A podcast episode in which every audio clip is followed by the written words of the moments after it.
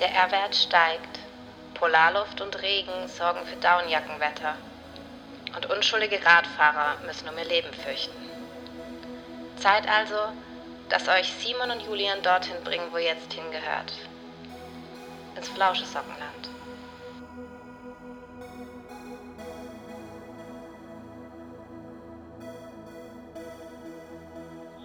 Ich würde sagen, wir reden heute gar nicht so lange um den heißen Brei rum. Challenge Miami, Simon. Hat es dich überrascht?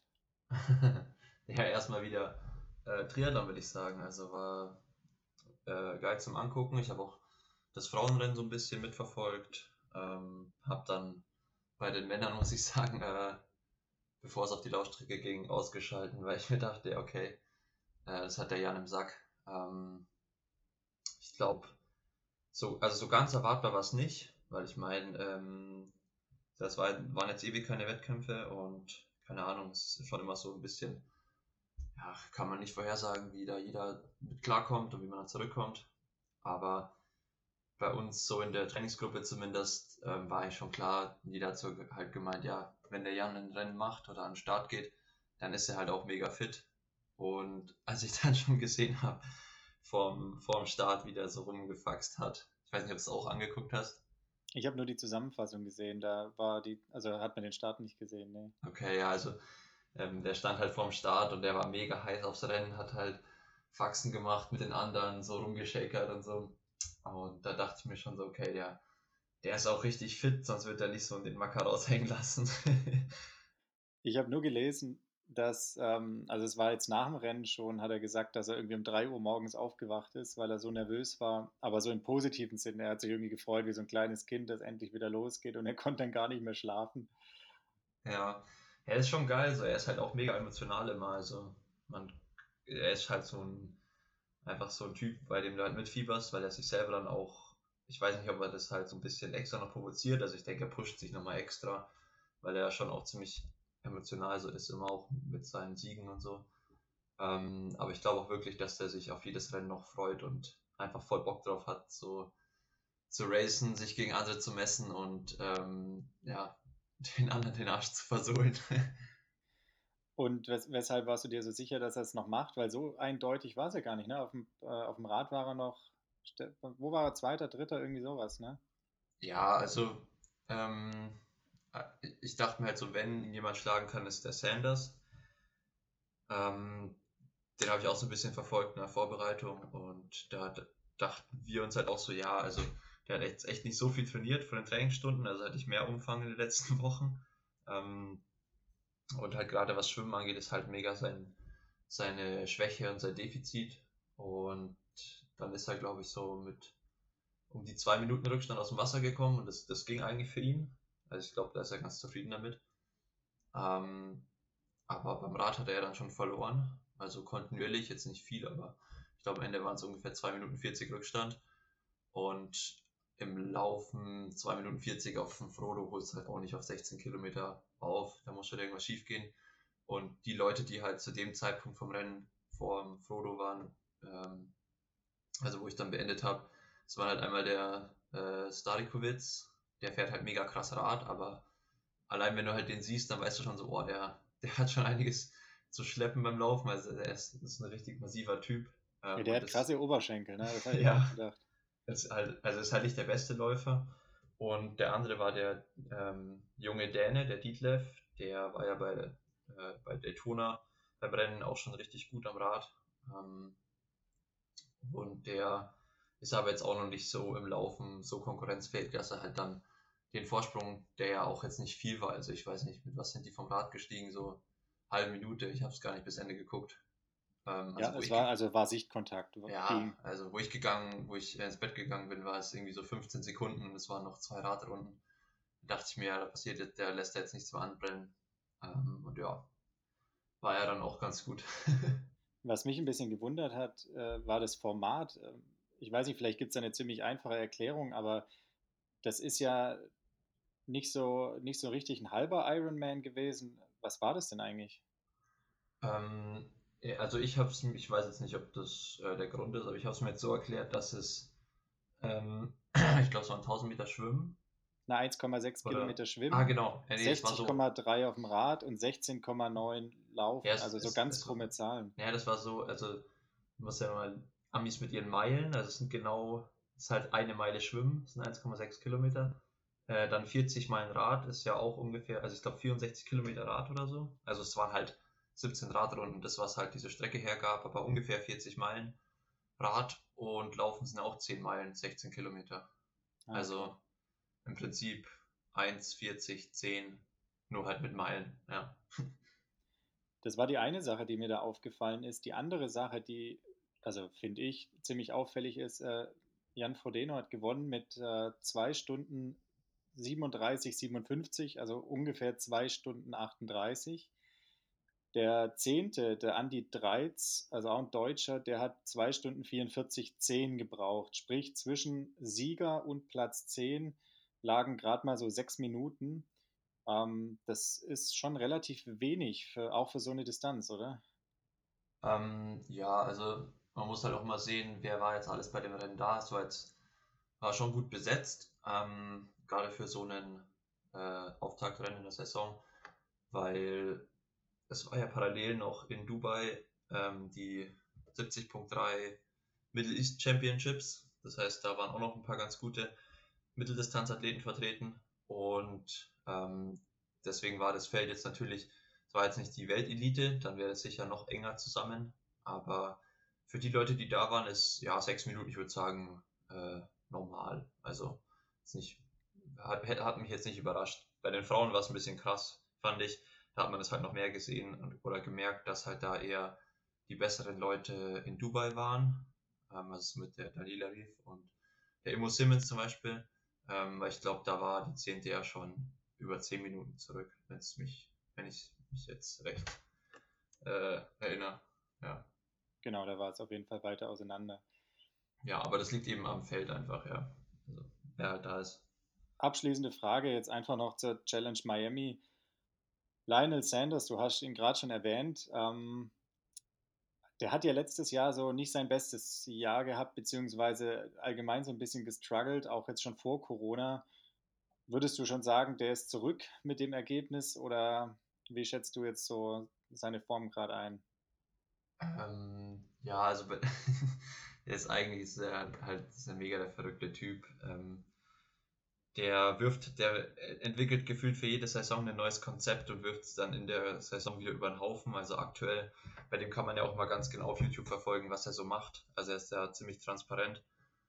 Ähm, und ja, also er ist so ein bisschen, der orientiert sich halt immer an den Besten, also der guckt halt immer, was machen die anderen und will es dann genauso machen.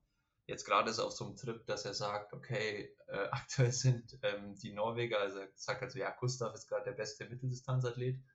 Was trainiert Gustav? Und dann ähm, sagt er halt so, ja, gut, die trainieren eigentlich für ähm, Olympia, also für eine Kurzdistanz, sind deswegen mega schnell auf den kurzen Sachen. Das heißt, ich muss auch schneller werden auf den kurzen Sachen. Und er hat jetzt seinen sein Jahr in so vier Phasen eingeteilt. Also Sprintdistanzphase, die war irgendwie sechs Wochen lang. Äh, Kurzdistanzphase war auch sechs Wochen lang. Da war jetzt quasi äh, gestern das Rennen am Ende gestanden von diesem Block. Äh, jetzt folgt dann die Mitteldistanzphase und dann kommt halt ähm, Ironman-Phase. Und er versucht halt immer quasi den Speed, den er in dieser vorherigen Phase generiert, mit in die nächste Phase zu nehmen und über eine längere Strecke dann aufzubauen. Also ähm, vom Konzept her würde ich sagen, sicher nicht ganz verkehrt, weil du, du musst ja auf jeden Fall kurze Strecken auch ähm, ja, in der Lage sein, eben die Technik zu haben, dass du dich da eben schnell bewegst oder eben auch die Fähigkeit haben, ähm, auf der Unterdistanz schnell zu sein, sonst bist du auf den längeren Sachen, sonst wirst du da halt immer langsamer ähm, oder kommst eben gar nicht an diesen Speed ran, den halt andere Athleten mitbringen. Ähm, aber ja, ich, ich finde, der guckt halt immer zu sehr auf andere Athleten ähm, und fixiert sich halt zu sehr auf irgendwie an, irgendwelche anderen Typen. Und was natürlich bei ihm noch so ein Ding ist, er ist halt einfach im, im Schwimmen nicht konkurrenzfähig und hat deswegen immer mega den Rückstand. Also er ist halt der Überbiker eigentlich, aber inzwischen fahren halt auch viele andere ähm, Athleten, die halt auch mega gut schwimmen, ähnlich Rad wie er. Und deswegen wird es, glaube ich, für ihn schon schwer, ähm, ja, nochmal so einen Erfolg wie irgendwie Zweiter auf Kona oder so äh, den zu wiederholen. Aber im Ironman ist sowieso eigentlich alles möglich. Also da will ich ihn jetzt mal noch nicht abschreiben, aber ich glaube, auf so Mitteldistanz ist, ja, wird es schon schwer für ihn in den nächsten Jahren. Spannend. Also ich finde den Typen allein schon deshalb geil, weil der ja auch auf YouTube immer hochlädt, dass er irgendwie, ich weiß nicht, einmal die Woche bestellt er sich so eine richtig fettige Pizza mit so übelst viel Käse. Und ich weiß nicht, ob er es aktuell immer noch macht, aber der hatte ja so eine Phase, wo er dann irgendwie sechs Tage lang nur Shakes getrunken hat, so ungefähr. Und an Tag sieben kam dann irgendwie die Margarita mit Dreifachkäse rein. Ja, ich glaube, der versucht schon sehr perfektionistisch jetzt zu sein. Der hatte ja auch eine Zeit lang so ein bisschen Gewichtsprobleme, oder? Da war irgendwas. Ja, der hatte einen allgemein ziemlich komplexen Background, so mit ähm, Selbstmordversuchen und Depressionen und äh, ja, also sehr schwierig. Äh, foltert sich jetzt mit seinem Triathlon-Training, was er immer indoor alles macht, aber ja, spannender Typ auf jeden Fall. Also äh, vom, vom Ausdruck und so wie er drauf ist, natürlich mega, mega geil und solche Typen braucht die Triathlon-Szene. Ähm, übrigens hat den gestern, das habe ich jetzt gerade erst gesehen, ich glaube, den hat irgendwie eine Biene während dem Rennen in den Schuh gestochen, also beim, beim Radfahren. so ein Bild auf Instagram vom, von einem Fotografen. Der hat drunter geschrieben, also von Lionel Sanders, wie er so auf seinem Zeitfahrrad liegt und sich so an den Fuß hinfasst. Und ähm, drunter steht so, ähm, ja, in meinem, in meinem Schuh ist eine Biene und die sticht mich gerade die ganze Zeit. Scheiße. Also, keine Ahnung, was da wird er sich bestimmt noch dazu äußern, aber stelle ich mir auch nicht so geil vor. Kommen wir von dem einen spannenden Typen zu dem anderen. Ich habe gesehen, du hängst jetzt ziemlich groß, fast schon lebensgroß in Nürnberg rum. Was ist denn da passiert? ja, der Goldene Ring ähm, ist ja einer so meiner Sponsoren.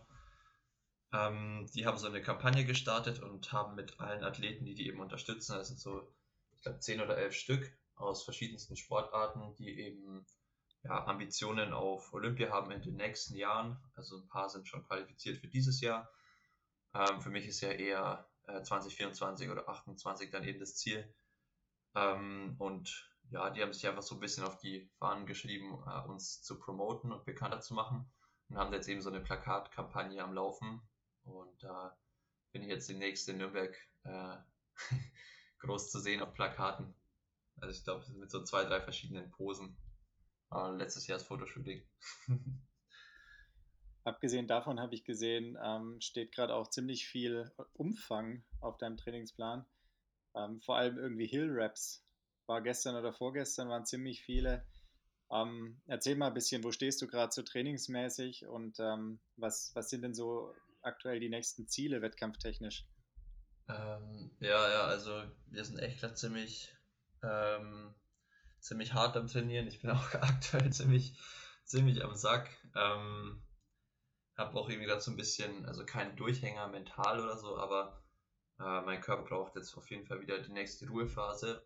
Ähm, ja, ich würde sagen, ich bin jetzt seit ein paar Wochen so auf einem neuen Level, was so Trainingsumfang und Intensität angeht und irgendwie bin ich noch nicht so dran gewöhnt, dass ich mich halt in den Einheiten dann so zurückhalte, dass ich die Woche dann gut absolvieren kann und jede Einheit halt ähm, ja, in den vorgegebenen Intensitäten absolviere, aber halt nicht drüber. Also wenn ich halt nur ein kleines bisschen drüber gehe, dann zieht es mir halt gefühlt den Stecker in der nächsten Einheit. Und ich habe halt früher, also was heißt früher, so bis vor ein, einem Jahr noch nicht so viel trainiert, dass ich ähm, halt an diesem Punkt war. Und jetzt muss ich halt wirklich aufpassen, dass ich immer genug äh, esse, ja, am Tag. Ähm, ich, mir ist es gerade passiert, dass ich so beim Biathlon schauen gemerkt habe, wie ich so richtig leer gegangen bin, obwohl ich ähm, Mittag gegessen habe vor drei, drei, vier Stunden und seitdem halt nichts gemacht habe, außer zu schlafen und auf der Couch zu liegen.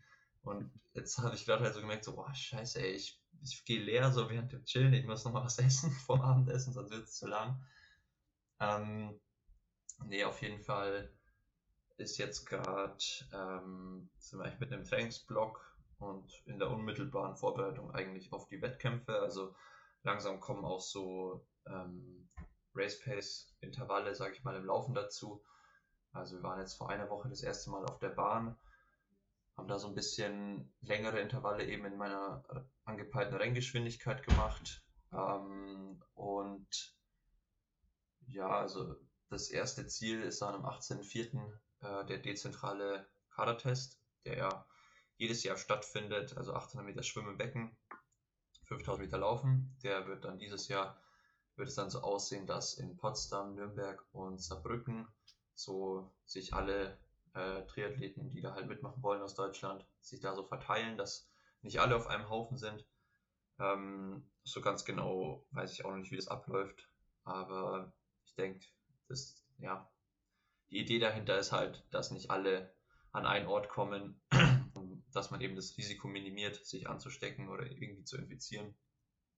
Ähm, ich glaube aber auch, dass es erst so stattfindet, wenn wirklich die Zahlen auch da eingehend in Ordnung sind, weil gerade sieht es ja eher wieder schlechter aus. Ich habe auch ähm, gerade gelesen, dass ja prognostiziert wird, dass irgendwie nach Ostern so eine Inzidenz zwischen 2 und 500 möglich sein könnte.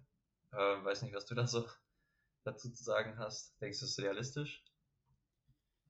Ähm, also das ist wahrscheinlich schon im Bereich des Möglichen, aber ehrlich gesagt ähm, hoffe ich einfach so sehr, dass es irgendwie nicht passiert.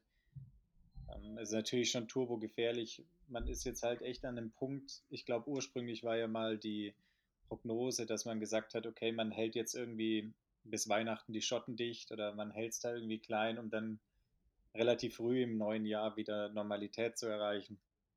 Aber wenn man ehrlich ist, jetzt sind wir ja immer noch so im, im gelockerten Lockdown.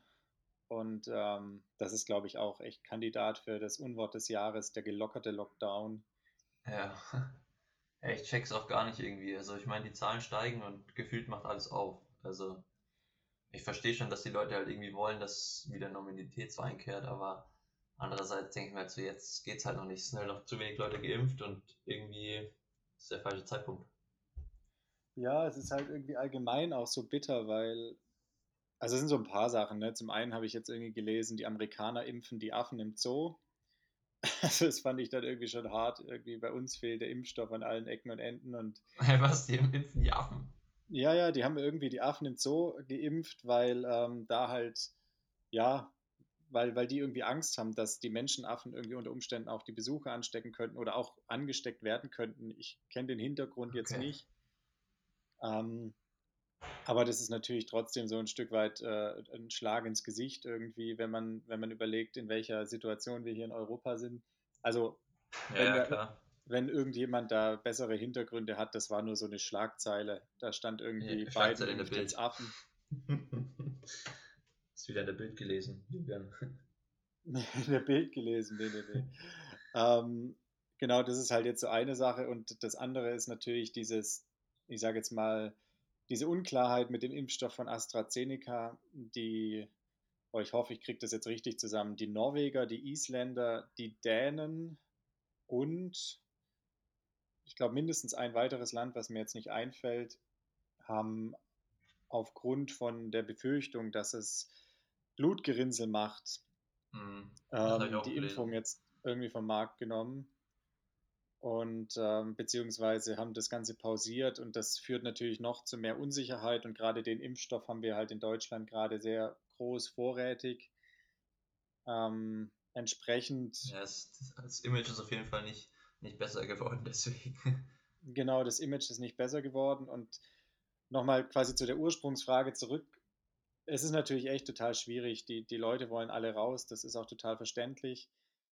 Ähm, es hängen natürlich auch immer mehr Existenzen dran, das ist auch klar. Also äh, gerade eben die Gastronomie oder eben alle Branchen, wo man einfach äh, Körperkontakt nicht groß vermeiden kann, die leiden natürlich brutal. Und dann ist natürlich auch sehr viel Lobbyarbeit und sehr viel Stimmung da dahinter. Ähm, ich glaube auch, wenn man es jetzt offen lässt, dann wird es schon nochmal anziehen und dann wird es natürlich auch spannend, ob dieses Thema, was wir jetzt auch schon mehrfach durchgekaut haben mit Olympia oder so, oder allgemein wieder Sportwettkämpfen, Zuschauer bei irgendwelchen ja. Ereignissen. Boah, das wäre echt bitter, ey, wenn.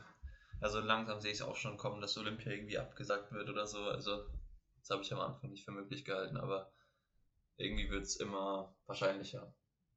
Also ich hoffe es ich hoff's für keinen Athleten, der sich darauf vorbereitet, weil ich glaube, das ist echt ähm, somit das Schlimmste, was passieren kann für den Athleten dann in dem Moment.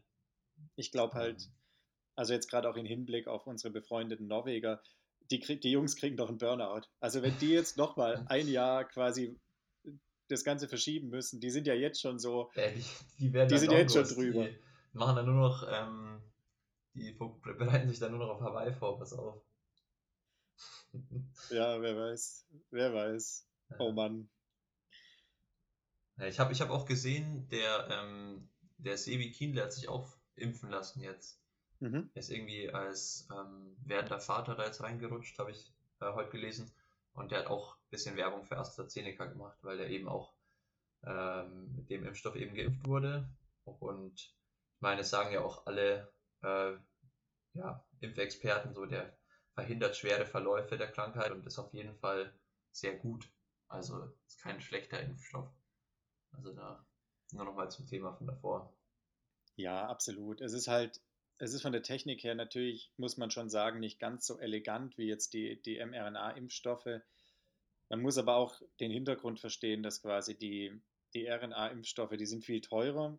Und wenn jetzt die Bundesregierung sich damals hingestellt hätte und gesagt hätte, ja, alles klar, wir zahlen jetzt, weiß ich nicht, 60 Millionen Impfdosen zu dem Preis, dann wäre das natürlich rückwirkend die beste Entscheidung gewesen, die man hätte treffen können, wobei man auch da ja gar nicht weiß, ob die so viele Impfungen bekommen hätten.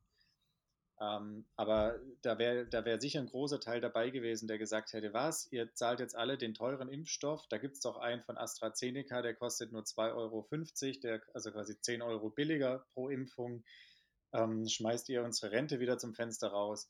Ja, Das ja klar, ist die können in dem politisch- Moment sich nur, also nicht sich eigentlich nur falsch entscheiden.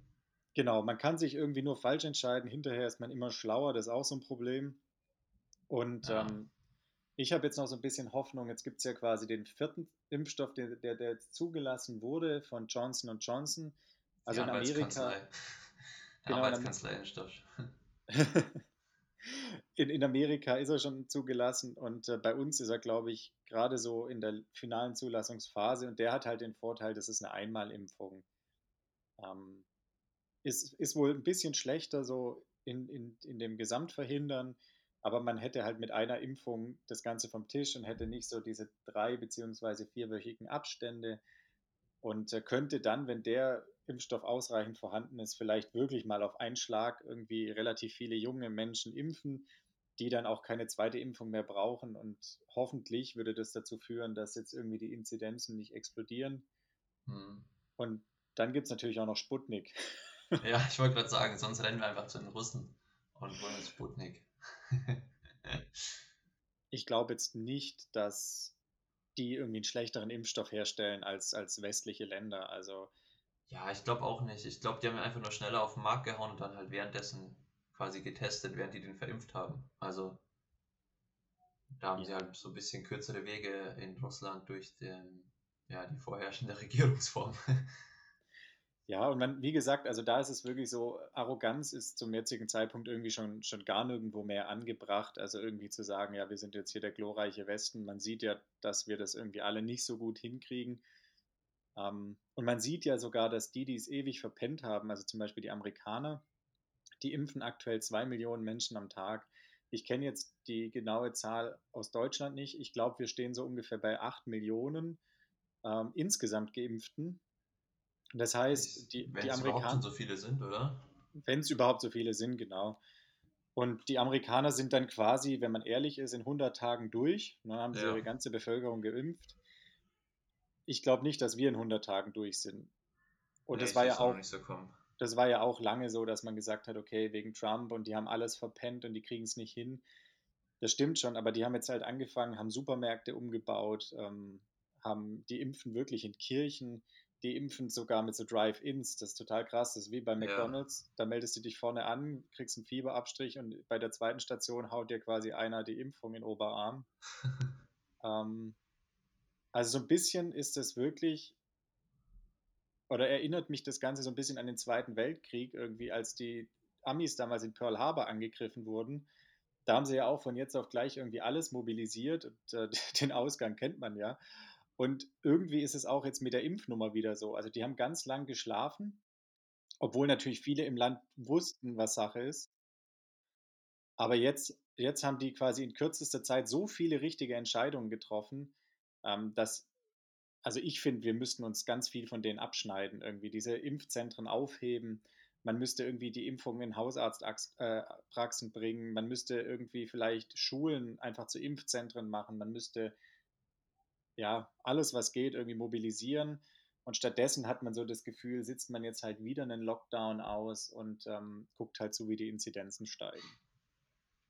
Ja, so ist es. Aber gut, wir können da eh nichts jetzt bewirken. Wenden wir uns mal Themen zu, wo, die, wo wir mehr, mehr Ahnung davon haben. Absolut. Ganz wichtiges Thema. Sag mal, gibt es bei euch auch so viele Marder?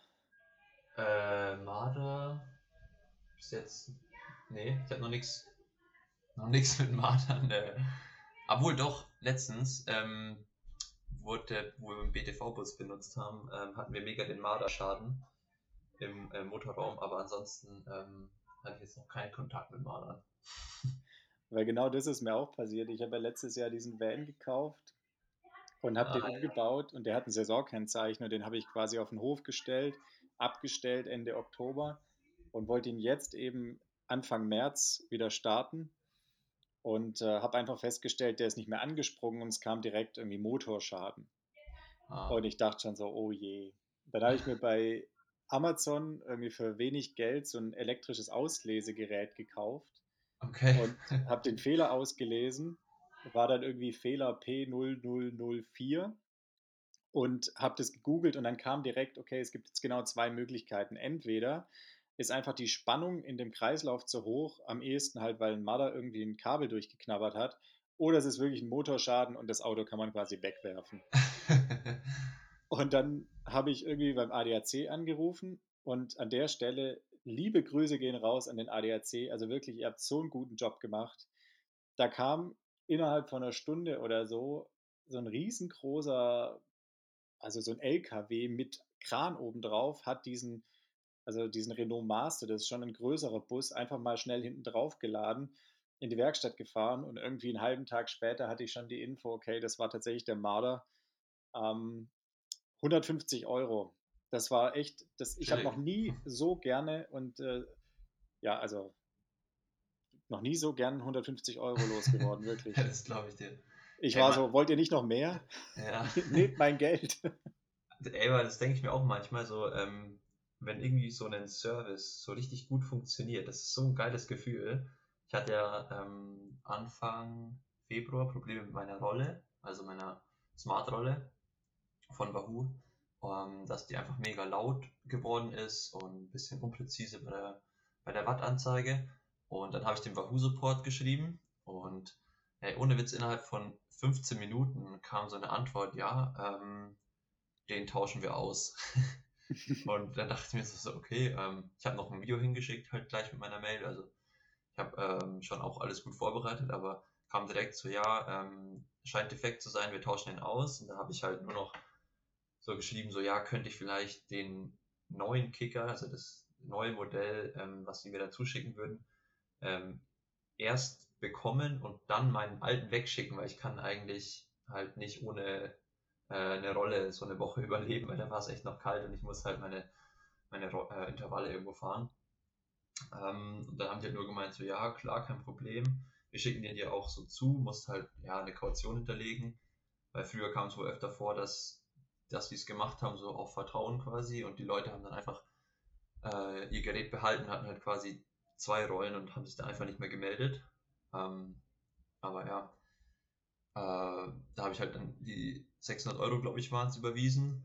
Und innerhalb so von, ich glaube, so von vier, fünf Tagen, wo ich quasi geschrieben habe, dass ich eine neue Rolle brauche, hatte ich die neue Rolle vor meiner Tür stehen und habe die alte auch schon wieder weggeschickt.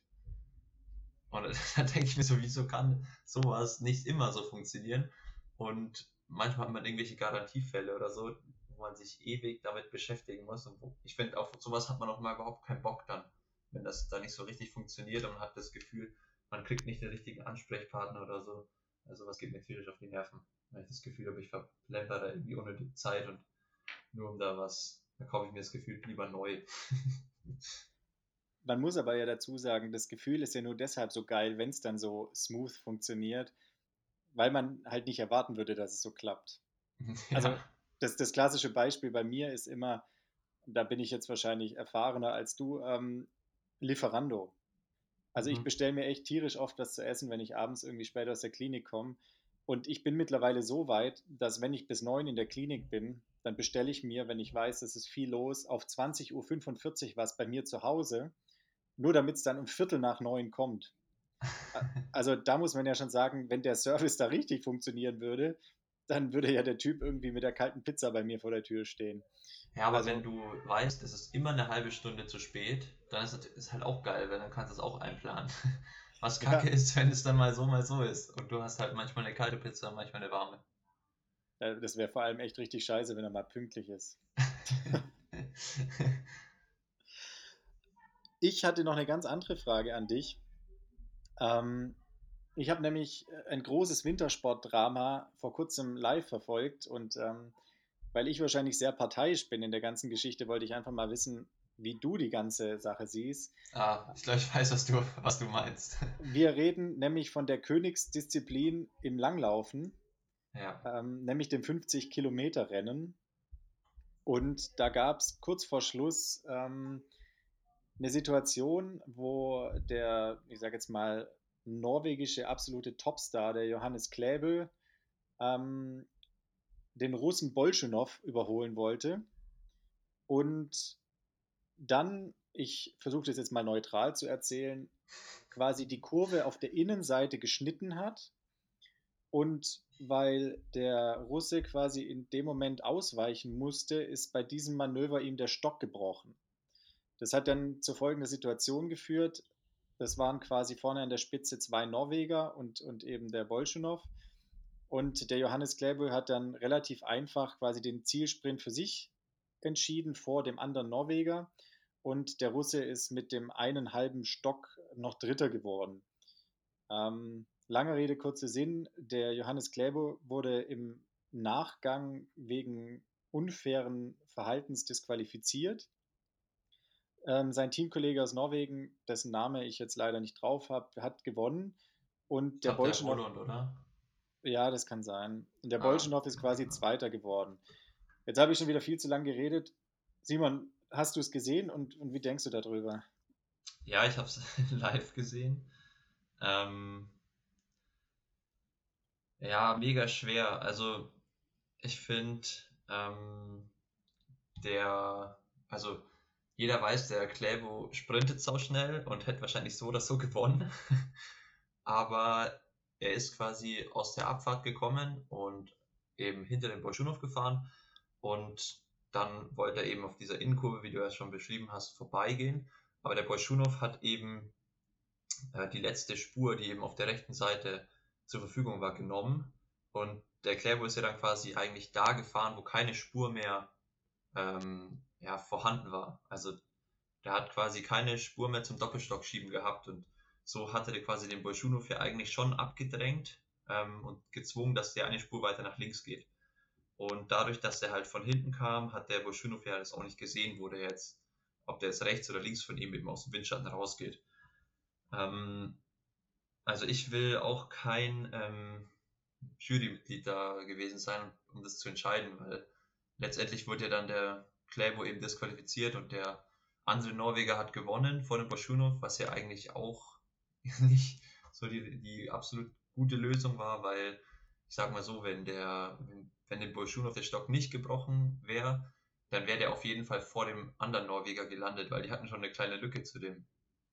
Aber ähm, mein Trainer hat einfach nur dazu gesagt, dass der Roland, ja, wir haben das auch im Training danach diskutiert, dass es wahrscheinlich auch einfach so eine politische Entscheidung war in dem äh, Gremium dort, das darüber entschieden hat. Weil da sitzen halt, ja, da sitzen halt Russen drin und Norweger hauptsächlich.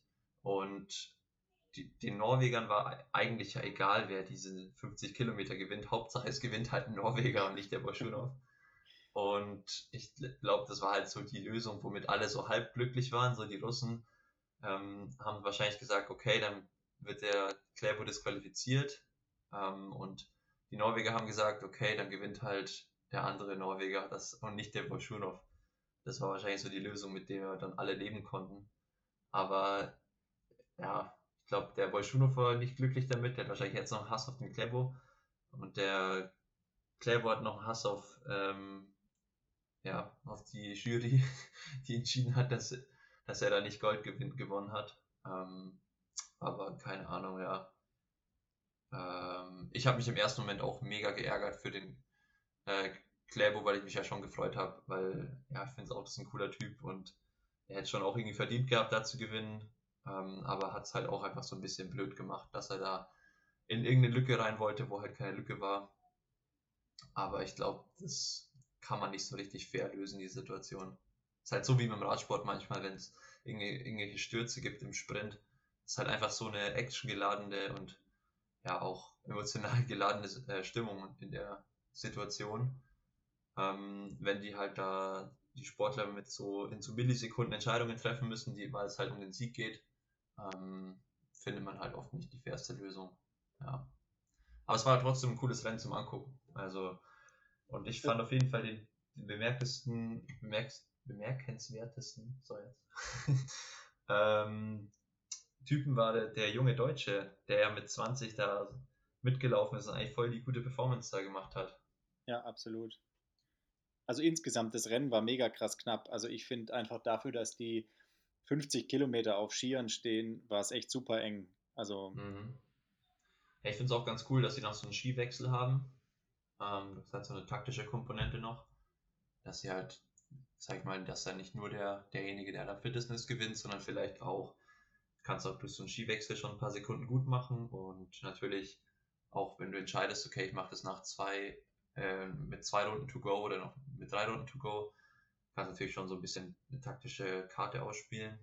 Ich glaube, der Bolschunow hat ja auch dann später die Skiers gewechselt und kam dann erst wieder ran. Das hat das Ganze noch ein bisschen spannender gemacht. Und ich finde, der, der, der Kläbo, wie heißt er? Kläbo, ne? Kläbo. Ja, ich, ich glaube, äh, Kläbo sagen alle. Weil irgendwie, manchmal denke ich auch, er ist irgendwie Kläbö, aber er heißt, glaube ich, Kläbo. Ich glaube, um, ähm, manchmal spricht man ja das O bei den Norwegern auch wie ein Ü aus. Aber ich glaube, in dem Fall ist Kläbo. Genau. Ja. Der hat auf jeden Fall super cool reagiert. Ähm, die Norweger haben ja initial Protest eingelegt, der wurde abgewiesen. Dann sind sie, glaube ich, nochmal eine Stufe höher. Ähm, und dann hat er aber bei Instagram, kann man auch nachlesen, ähm, wie ich finde, sehr fair reagiert, hat gesagt, okay, nee, er bricht es jetzt von seiner Seite aus ab, weil er möchte jetzt auch nicht nachträglich nochmal gewinnen. Irgendwie, er hatte sich initial so gefreut, dass er gewonnen hat, dann wurde ihm das weggenommen und jetzt wieder zu gewinnen, das würde er auch irgendwie nicht so verkraften, so ungefähr. Da kann man jetzt natürlich sagen, okay, vielleicht steckt da ein bisschen Kalkül dahinter, vielleicht hat er schon gewusst, okay, das wird wahrscheinlich nichts ähm, und kam dann so nochmal als Gewinner aus der Nummer raus. Ähm, aber wie dem auch sei, ich finde, das ist trotzdem irgendwie ein versöhnliches Ende dafür, dass das ja dann nochmal so schief gegangen ist, sage ich jetzt mal. Und was die wenigsten wissen wahrscheinlich, es gibt in Norwegen einen Spruch, ähm, wo warst du, als Ottvar Bra der Stock gebrochen ist? Ähm, das geht auf ein altes Langlaufrennen zurück, wo ein gewisser Ottvar Bra, der auch äh, in Trondheim am Olympiastützpunkt als äh, Supervisor arbeitet, ähm, da die aktuellen Athleten immer noch mit, seinem, mit seinem jahrelangen Wissen quasi versorgt. Dem ist auch mal der Stock gebrochen in einem wichtigen Rennen. Ich glaube, es war ein Olympiarennen. Und ehrlich gesagt weiß ich nicht, wie es bei ihm ausgegangen ist, aber jeden, jeder, den es interessiert, googelt es mal. Das ist wirklich eine coole Geschichte. Ähm, ich glaube, der hat damals noch gewonnen oder auf jeden Fall noch was erreicht. Und ich bin mir echt sicher, in Norwegen kennt jeder ab sofort den Tag, an dem Bolschunow der, der, der Stab gebrochen ist quasi, ähm, weil halt ihnen die, die Goldmedaille aberkannt wurde, beziehungsweise sie haben sie ja insgesamt noch behalten, aber jetzt haben sie auf jeden Fall ein zweites großes Ereignis, wo jemandem der Stock gebrochen ist. Ist das so ein Sprichwort? Wo warst du, als dem der Stock gebrochen ist, oder was? Wie, wie kann man das verwenden?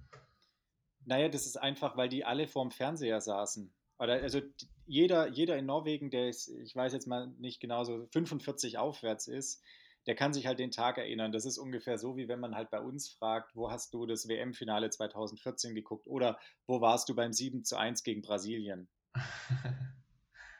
und, und bei denen ist das halt irgendwie so heilig, wirklich. Also ich habe mir dann auch mal den Spaß draus gemacht und ein paar Leute gefragt und die wissen das wirklich. Die wissen genau, wo sie waren, als Ottawa gerade der Stock gebrochen ist. Geil. Ja. Ähm, an der Stelle, ich wollte eigentlich noch was anderes erzählen, aber das fällt mir jetzt ein. Ähm, wir müssen natürlich noch den Sieger küren. Äh, ich hatte, mich haben zwei, drei Leute angeschrieben. Der, der Andi Frohl, mit dem wir den letzten Podcast gemacht haben, der hat mich auch schon gefragt, wer denn jetzt eigentlich den, den, den Sauerkraut-Contest gewonnen hat. ähm, nachdem der Simon kampflos kapituliert hat und ähm, ich irgendwie ja vorher schon wusste, dass ich gewinne, machen wir das jetzt ebenfalls ganz diplomatisch und äh, küren, küren den Andi trotz seiner total verkohlten Sauerkrautlasagne an der Stelle zum Sieger. Ja, damit, damit kann ich auch leben. Also ich muss sagen, ich hatte schon beim Ausspruch von dem Contest eigentlich keinen Bock mehr, nochmal Sauerkraut zu essen, weil ich wirklich kurz vorher das äh, Essen gemacht habe. Und ah, ich weiß auch nicht, ich war da nicht mehr so in der Mut. Von dem her ähm, kann ich auch ohne den Titel in meinem Leben weiterleben. Absolut, ich auch, ich auch. Da, da, da, da müssen wir auch einfach diplomatisch bleiben. Ja, sonst kommen ja keine Gäste mehr zu uns. um aber direkt die nächste Challenge auf den Tisch zu bringen. Simon, was hältst du von der Planking Challenge? Oh. Hast du da eine Chance? Naja, äh, wir können, wir können ja sagen, wir machen an Tag X. Ja, das können wir machen. Können wir machen. Ja, also in letzter Zeit mache ich aber echt viel Athletik. Ich bin richtig stolz drauf. Das ist immer so das, was ich mir für die Saison vornehme, dass man so im Athletik auch, dass man da immer konstant dabei bleibt, weil ich habe es voll oft, dass ich im Winter so richtig gut durchziehe, immer so drei bis viermal die Woche Athletik mache und je näher der Sommer dann kommt, desto mehr ähm, wird halt das Training dann im Radfahren, Laufen und Schwimmen und dann fällt irgendwie mal als erstes so das Athletik weg. Aber aktuell bin ich noch gut dabei. Also Mal schauen, ob es so bleibt. Ich würde einfach sagen, wir machen so ungefähr in vier Wochen. Ähm, das müsste ja dann aller Voraussicht nach so der übernächste Podcast sein. Ähm, weil Simon, haben, oder Simon und ich haben das vorher schon ein bisschen besprochen. Wir werden das ab sofort so machen. Der nächste Podcast, den wird es nicht nur zu hören geben, den wird es auch zu sehen geben. Da gibt es jetzt nämlich ein ganz cooles Feature, dass man das so machen kann. Also man kann uns dann auch dabei zugucken, wie wir hier Blödsinn erzählen. Ähm, und in diesem Zusammenhang machen wir dann einfach beim übernächsten Podcast, bauen wir die Challenge ein und äh, gucken, gucken mal, ob wir dann einfach fünf Minuten hier die Klappe halten oder ob wir nebenher äh, noch ein bisschen psychologische Kriegsführung anwenden können. Und den oder machen wir, machen wir Liegestütz, das dauert nicht so lange. Liegestütz? Boah, da habe ich doch keine Chance. Ja, aber du, du bist doch kleiner als ich. Das ist besser. Ich, bin, ich muss da voll, voll den langen Weg immer gehen bei Liegestütz. Das ist auch nicht so optimal für mich. Wie viel schaffst du ungefähr am Stück? Weiß nicht, so 60 vielleicht. Ah, vielleicht habe ich doch eine Chance. Ja, also, also jetzt aus dem Stand, ich weiß nicht, wenn ich es ein bisschen übe, dann vielleicht mehr, aber da habe ich mehr Lust drauf als so Planken, ist ja voll langweilig. Alles klar, dann ist jetzt hiermit die, die Liegestütz-Challenge eröffnet. Sehr gut. ähm, Genau, und dann habe ich hier noch ein Thema. Ähm, warum eigentlich Girona? Warum das so beliebt ist? Ja. Ähm, also ich glaube, ursprünglich war das so äh, das Mecker von den Radfahrern. Ähm, ja, es gibt einfach mega geile Berge dort. Also ich war, einmal war ich schon dort, ähm, allerdings mit gebrochenem Arm. Da habe ich meiner, äh, für meine Schwester einen Supporter gespielt, die hatte in Banyoles äh, dann einen Qualifikationswettkampf für die Youth Olympic Games, ähm, wo sie leider gecrashed ist. ähm, und ich habe da nur so zugeguckt, ähm, aber ich will auf jeden Fall da nochmal hin, weil ja, es ist echt äh, eine geile Gegend. Du hast einfach mega viele äh, Berge, richtig geile Straßen zum, zum Radfahren, auch so richtig viel äh, so Gravel-Strecken, also Schotter, wo man auch cool laufen kann. Und die Stadt an sich ist halt auch einfach mega schön. Das ist halt eine schöne Altstadt. Es gibt da viele Cafés, was natürlich so hip ist gerade. Ich meine, jeder, der so ein bisschen Rad fährt oder was auf sich hält im Triathlon, der hat auch irgendwie, ähm, trinkt auch irgendwie mal Espresso oder feiert sich als ähm, Latte Art Künstler ab. Ähm, und ja, dadurch, dass halt dann der Frodo dahin gezogen ist, hat das irgendwie nochmal so einen Hype im Triathlon auch bekommen und nicht nur bei den Radfahrern. Aber ich glaube, wenn du halt dort bist, du siehst jeden Tag mindestens zwei, drei Radfahrer-Teams, also World Tour Teams, die da halt ihre äh, Vorbereitung machen auf die ähm, World Tour Rennen. Und jetzt gibt es halt inzwischen auch einige Triathleten auf der Kurzdistanz, die dort wohnen. Also Vincent Louis zum Beispiel äh, oder halt die beiden Belgier, Martin van Riel oder Jelle Gens, die haben sich jetzt auch eine, eine Wohnung dort genommen für ein Jahr. Ähm, Schompi halt auch, so, oder? Ah nee, der, der war nur so als so trainingslagermäßig dort. Aber ja, wir haben ja auch überlegt, dort mal dorthin zu fahren ähm, für ein zweiwöchiges Trainingslager. Wir wären da in der La Comuna untergebracht gewesen, dem Café slash Apartment Hotel, was weiß ich, was der Frodo jetzt aufgemacht hat, was ihm gehört. Der Roland irgendwie mal mit, mit ihm geklärt, ähm, dass wir zum guten Preis, äh, der auch bezahlbar ist, dann ähm, vor der Öffnung dort äh, ja, untergebracht sind. Aber das hat sich dann jetzt irgendwie wieder erledigt. Dadurch, dass ja, die Zahlen einfach noch zu hoch sind mit den Reisebeschränkungen und so. Aber hätte ich auf jeden Fall mega Bock gehabt. Ja, sieht auch immer mega gut aus. Es ist nur einfach irgendwie total auffällig und wenn man Google Maps aufmacht, ähm, dann ist es ja eher auch gerade jetzt am Meer so eine Gegend, die jetzt nicht unbedingt für, für Luxusurlaub steht, sondern da ist ja dann auch relativ schnell Lorette de Mar zum Beispiel. ja, ja klar, das ist halt so Costa Brava, also da kann man auch geil entlang fahren oder halt in die Berge, also hast halt eigentlich ja, eine mega abwechslungsreiche Gegend, äh, wo du alles machen kannst, was halt für Triathleten richtig cool ist. Und ich glaube, die Autofahrer sind da halt auch ziemlich liberal, was so ähm, Radfahrer angeht. Boah, da habe ich noch eine gute Story, apropos. äh, ich bin letzte Woche, äh, Mittwoch, sind wir, bin ich mit Thomas zusammen ziemlich lang Rad gefahren, so fünfeinhalb Stunden. Und nach einer Stunde 30 ungefähr, um 11 Uhr mittags am, also vormittags, an dem Mittwoch, äh, kommt so ein, so ein Lieferwagen an uns, neben uns vorbeigefahren und hupt uns an. Also auf großer, breiter Straße mit ähm, Mittelstreifen, also war eigentlich alles einsehbar und nichts los, also komplett leer. Und wir sind natürlich nebeneinander gefahren, haben halt gequatscht.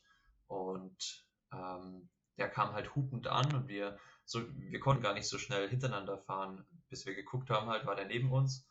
Und dann ist der einfach immer näher ähm, auf mich zugefahren, also wollte uns quasi zwingen, hintereinander zu fahren und hat uns so richtig abgedrängt. Ähm, und der hätte uns wirklich in den Graben gefahren, bis ich habe halt dann mit der flachen Hand gegen, das, gegen die Karosserie geklopft, ähm, weil der uns halt wirklich sonst abrasiert hätte. Und dann hat er eine Vollbremsung ein, hingelegt, wo ich halt da so gegen geklopft habe. Und wir sind halt weitergerollt und der ist ausgestiegen, hat uns wild beleidigt und Mittelfinger gezeigt und hinterher geschrien und ich dachte, habe nur so zum Thomas gesagt, boah, lass, lass anhalten hier rechts, ähm, sonst fährt er uns halt noch tot. Also ich habe jetzt keinen Bock da irgendwie vom Rad gefahren zu werden, nur weil der sich jetzt angegriffen fühlt, gefühlt hat. Und dann haben wir halt uns so 100 Meter später irgend so eine, auf so einen Grasstreifen gestellt und da war jetzt nicht irgendwie Platz zum Anhalten für das Auto. Und der dachte wahrscheinlich, wir wollen jetzt mit ihm diskutieren oder irgendwas. Also der hält auch neben uns an. Da hatte ich schon gar keinen Bock. Ich dachte so, oh, fahr doch einfach weiter. Ähm, der ist ausgestiegen, hat sein Auto mitten auf der Straße einfach ohne Warnblinkanlage oder irgendwas stehen gelassen. Ähm, kam auf uns zugerannt, hat so ohne Abstand zu halten, ist so ein, hat sich so einen halben Meter vor mir aufgebaut. Ich habe erstmal gesagt, halten Sie bitte Abstand. ich will jetzt hier nicht Corona bekommen. Ähm, und ja, also ich glaube, wenn irgendjemand von uns so ein bisschen provoziert hätte, hätte es eine Schlägerei gegeben. Aber er hat, also ich weiß ja nicht, was mit den Leuten manchmal los ist. Ähm, der hat sich so angegriffen gefühlt, dass wir da zu zweit nebeneinander gefahren sind. Ähm, hat uns angeschrien, beleidigt. Ähm, wir haben halt wirklich versucht, so ja, ruhig zu bleiben, irgendwie so ein bisschen zu deeskalieren und ihm halt klar zu machen, dass er uns halt gerade fast umgebracht hätte. Also ganz egal, ähm, auch wenn wir wirklich irgendwelche Verkehrsregeln verletzt hätten, was wir ja nicht haben, weil wenn man, ähm, wenn die Straße einsehbar ist und breit genug ist, darf man auch eben zu zweit nebeneinander fahren seit, ich glaube, seit einem halben Jahr oder seit einem Jahr. Also wirklich, darf man wirklich nebeneinander fahren und es war auch keine Gefahr für ihn oder so. Ähm, und er hat uns halt gefährdet und halt fast vom Rad geholt und also der, ich habe selten so einen beschränkten und uneinsichtigen Typen mir gegenüber gehabt. Und der wollte dann auch Polizei rufen, weil ich ja gegen sein Auto geklopft habe und gegen mein Rad wollte auch treten, weil es ja äh, das dann wieder gut machen würde, dass ich gegen, gegen, gegen das Auto geklopft habe. Ähm, boah, also wir ja, haben habt, ihr, habt ihr irgendwie ein, Nummern, ein Nummernschild oder irgendwas? Wir haben uns das Nummernschild gemerkt und ich, wir wollten ihn auch, also ich ärgere mich eigentlich jetzt schon, das gerade deswegen. Ich, wir wollten ihn eigentlich anzeigen, aber ich bin bis jetzt noch nicht dazu gekommen und ich, ich weiß nicht, ob das so nach zwei Wochen dann noch so gut kommt, aber eigentlich, also eigentlich muss man ihn anzeigen, weil also ich meine, der, der spielt halt da so mit dem Leben einfach von uns. Und wenn da halt irgend, wenn da irgendwelche Radfahrer sind, die vielleicht das Rad da nicht so gut unter Kontrolle haben, sage ich mal, wie wir beide, wir hatten halt wirklich äh, Lenker an Lenker gefahren und haben halt irgendwie, sind schon fast im Graben gefahren mit unseren Rennrädern, weil er uns halt sonst abrasiert hätte. Und wenn es halt, halt irgendjemand ist, der ein bisschen unsicher auf dem Rad ist und der fährt dann ja so halt so nah auf die auf, ähm, glaube ich, da passiert ja auch schnell mal was. Also eigentlich muss ich es auf meine Agenda mit aufnehmen, dass ich ihn auf jeden Fall anzeige. Aber ich habe es nur schön noch im Kopf, also ich kann es dir jetzt auch gerade sagen. nee, das, ma das, machen wir nicht, aber ich finde auch, dass das ähm, auf jeden Fall Anzeigen ist ein sehr, sehr schöner Episodentitel. Ja, ähm, Anze Anzeige es geht raus. oder Anzeige geht raus, das ist, das ist auf jeden Fall ein sehr schöner Episodentitel. Und ähm, auf jeden Fall, also das ist ja mindestens Nötigung, also so juristisch. Ja, wir haben uns auch schon überlegt, also er hat da sein Fahrzeug auf der Straße stehen gelassen. Ich habe dann auch, ähm, da, das fand ich eigentlich sogar dann schon lustig, weil ich habe also gesagt, ja, äh, fällt, ist Ihnen eigentlich aufgefallen, dass hier gerade Ihr Fahrzeug auf der Straße steht, ohne Warnblickanlage und es war auch noch so eine leichte Kurve, also wenn da halt ein Auto angekommen wäre, das wäre wahrscheinlich voll das Auto reingeknallt. Also, boah, ich weiß auch nicht. Aber betrunken war der nicht. Nee, nee, das war so ein, so ein Lieferwagenfahrer, der, ach, keine Ahnung, was der, der irgendwie nichts zu tun. Also ich dachte mir so, ja, was, äh, ich, ich hatte auch einfach keine Zeit, die Polizei zu rufen, sonst hätte ich das dann vor Ort an Stelle schon gemacht, aber ich musste halt irgendwie noch zurückkommen und da hatten wir noch ein Schwimmtraining am Abend und ich dachte mir so, oh, das, ich zeige den dann an, wenn ich daheim bin, aber ähm, sonst hätte ich da eigentlich auch echt gern die Polizei gerufen in dem Moment. Ja. Naja, aber wirklich, du musst mich daran erinnern, dass die Anzeige wirklich auch rausgeht. Auf jeden Fall. Die, die, das ist die erste Frage, nächste oder übernächste Woche, dann ist die Anzeige, äh, ist die Anzeige raus. Ja, ob die Anzeige wirklich raus ist. Ich finde aber, jetzt auch ohne, dass ich das so schön eingeleitet habe wie sonst oft, dass ähm, das ein mega gutes Schlusswort war. Und ähm, wir zeichnen ja ein bisschen ein bisschen äh, früher auf, als es immer rausgeht. Also jetzt heute ist Samstag, der 13. März. Ähm, die Episode ist dann spätestens morgen am Sonntag online. Und ähm, ich werde mir jetzt gleich noch ein bisschen Salzkuchen warm machen. Ähm, Was ist das denn? Salzkuchen ist ähm, so, so eine, also das ist ein Mürbteigboden und dann so eine Masse aus, ähm, aus Ei, Quark ich weiß gar nicht, was da sonst noch drin ist, so eine Art Füllung aus einer Quiche. Ah. Ähm, also es ist eigentlich so eine Art Eierkuchen mit, Aber schon süß. Kümmel obendrauf. Nee, äh, nicht, nicht süß. Schmeckt mega geil. Also eher schon salzig quasi. Ja, ja, das ist so, das ist so deftig. Also es gibt ja, okay. viele kennen Zwiebelkuchen, ah. ähm, Salzkuchen. Ähm, für alle, die es nicht kennen, werde ich gleich äh, mit der Ankündigung der Episode bei Insta hochladen. Ähm, dann hat es jeder mal gesehen. Ansonsten würde ich sagen, habe ich schon sehr, sehr viele Ideen für die nächste Episode, die dann wahrscheinlich auch wieder ein bisschen länger wird, weil wir haben ziemlich sicher einen Gast. Das werde ich aber dann quasi nach dem Podcast noch mit Simon besprechen. Mhm. Ich bedanke mich an der Stelle wie immer fürs Zuhören. War schön und ähm, Simon, du hast, ja. du hast wie immer das letzte Wort. Wie immer. Ähm, ja, danke dir. Ähm, wenn du die Episode fertig gemacht hast, äh, versuche ich in der Zeit auch wirklich die Anzeige rauszuschicken. Ähm, ich glaube, es geht ja inzwischen ganz unkompliziert. Online. Ähm, auf jeden Fall wollte ich noch sagen, dass ich jetzt auch wieder regelmäßig äh, meinen Blog schreibe auf ipp-nbg, also nürnberg.de. Ähm, ist jetzt nämlich offiziell mein Sponsor auch für die Saison. Also die Projektmanagementfirma IPP.